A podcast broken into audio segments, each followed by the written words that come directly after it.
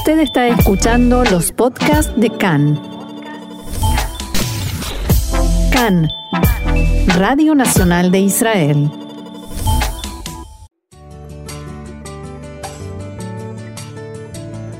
Bienvenidos, acompáñennos a recorrer la actualidad más allá de las noticias.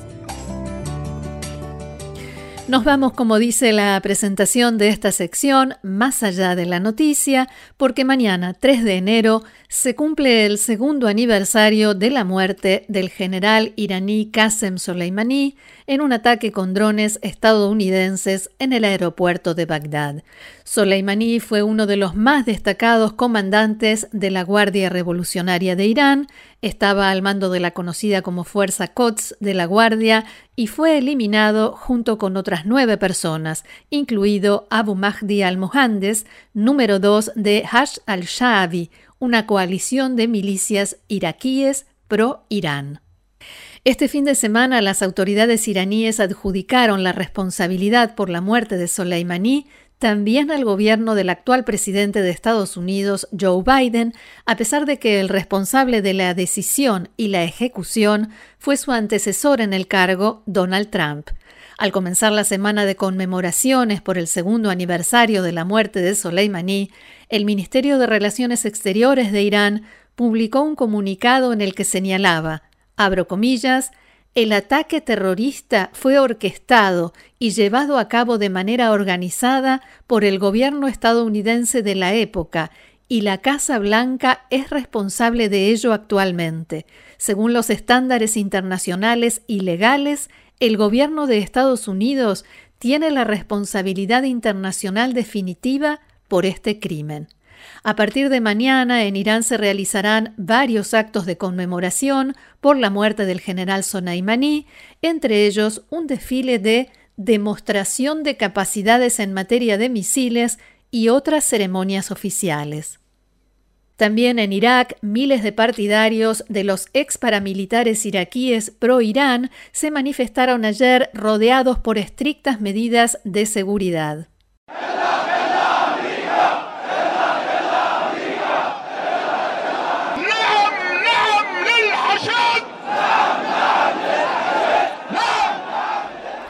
Con pancartas y cánticos contra Estados Unidos e Israel, banderas de las milicias proiraníes y los retratos de Soleimani y al-Muhandes, los manifestantes marcharon por las calles de Bagdad. El terrorismo de Estados Unidos debe cesar, decía un gran cartel. Uno de los líderes de las milicias, Muhannad Hussein, se dirigió a la multitud desde el palco central y dijo: Hoy es el segundo aniversario del martirio de los líderes de la victoria.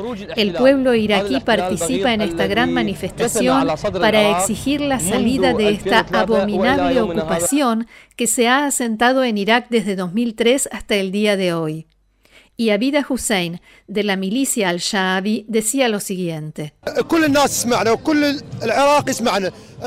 Queremos que todos nos escuchen, que todo Irak nos escuche. No queremos a Estados Unidos en Irak, ni siquiera queremos la embajada en Irak. Nos protegeremos por nuestra cuenta. En el marco de las conmemoraciones, esta tarde se celebrará una vigilia con velas en el aeropuerto de Bagdad. Allí se encuentran los restos del vehículo que transportaba a Soleimani y Muhandes cuando fueron atacados. Sobre la figura de Al-Muhandes nos explicaba en su momento Alberto Fernández, ex diplomático norteamericano y experto en Medio Oriente. Abu Mahdi Al-Muhandes, viejo terrorista, eh, implicado en el, atentado contra la Embajada de Estados Unidos en Kuwait en 1983, eh, luchador eh, iraquí, pero de parte de Irán por muchos años, o sea, una figura realmente tenebrosa en la historia de Irak y en la historia del Medio Oriente. Después de la liberación de Estados Unidos de, Irak, volvió a Irak y, se metió en la política y también en organizando escuadrones, de muerte que mataban a iraquíes sospechosos eh, los americanos lo llamaban, le dieron, le dieron el apodo, eh, los americanos en la embajada de Estados Unidos en esos años, el apodo de señor Black and Decker. Black and Decker es, claro, esa compañía americana que hace drills. Y la razón es que usaba un drill para asesinar a captivos, a prisioneros. Eso es realmente un, matón de primera orden eh, en el servicio de Irán. Y que evidentemente tenía contacto directo y relación directa con Soleimani. Porque estaba muy cercano, en las fotos ellos siempre estaban juntos. Y claro, eh, eh, eh Al-Muhandes era su hombre de confianza para implementar, implementar eh, los mandos de Irán dentro de Irak y también para organizar y maniobrar todas las milicias, porque Irán en Irak no tiene una milicia, tiene varias milicias y entonces eh, tratar de, coordinar entre ellos. Mientras tanto, en Teherán, el líder supremo Ali Khamenei recibió en la tarde de ayer a la familia de Soleimani. Además, Khamenei pronunció un discurso que fue transmitido por la televisión oficial y se jactó de que Estados Unidos se está retirando de Medio Oriente. Abro comillas, nuestros enemigos pensaban que con el asesinato de Soleimani el trabajo estaba hecho, dijo el líder supremo de Irán y continuó.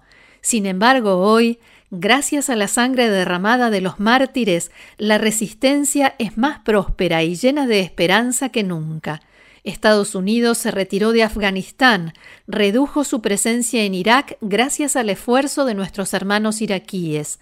En Yemen, la resistencia ha logrado un progreso tremendo y en Siria, nuestros enemigos están destrozados y sin esperanzas para el futuro. Y continuaba así el líder supremo de Irán. El comandante Soleimani fue un símbolo que quedó grabado en la realidad de nuestra región. Sus asesinos, como el presidente Trump y sus aliados, terminarán aislados y olvidados, arrojados al basurero de la historia después de haber pagado por sus crímenes. A propósito de la figura de Qasem Soleimani, así la describía en diálogo con Khan después del ataque norteamericano el escritor y periodista iraní Ahmad Rafat. Una aclaración antes de escuchar su testimonio, cuando habla de los Pasdarán, se refiere a los integrantes de la Guardia Revolucionaria de Irán. Para el Estado iraní, Qasem Soleimani sin duda era el planificador y ejecutor de la política regional del país el Ministerio de Asuntos Exteriores en las relaciones con países cercanos a Irán en la región tenía muy poco poder y todo estaba desde hace más de 20 años en las manos del general Qasem Soleimani. Era él que planificaba, él que ejecutaba y él que nombraba hasta los embajadores, embajadores en mm. países claves como Líbano, eh, Irak, Siria, son todos generales y ex colaboradores de Qasem Soleimani nombrados por él. Te quisiera preguntar por, eh, volviendo a la figura de Qasem Soleimani, por su vínculo, su relación con América Latina y su actividad en América Latina, en el pasado lejano y no tan lejano. Eh, mira, eh, las fuerzas del Quds, como lo er, son los nombres de unidades de Pastarán que obran fuera de las fronteras del país, sí que había una presencia en el eh, Sudamérica, sobre todo en eh, Venezuela. Eh, tenían ahí una base, han recibido ayudas y han ayudado a las fuerzas venezolanas de la seguridad, cómo enfrentar las manifestaciones y todo eso.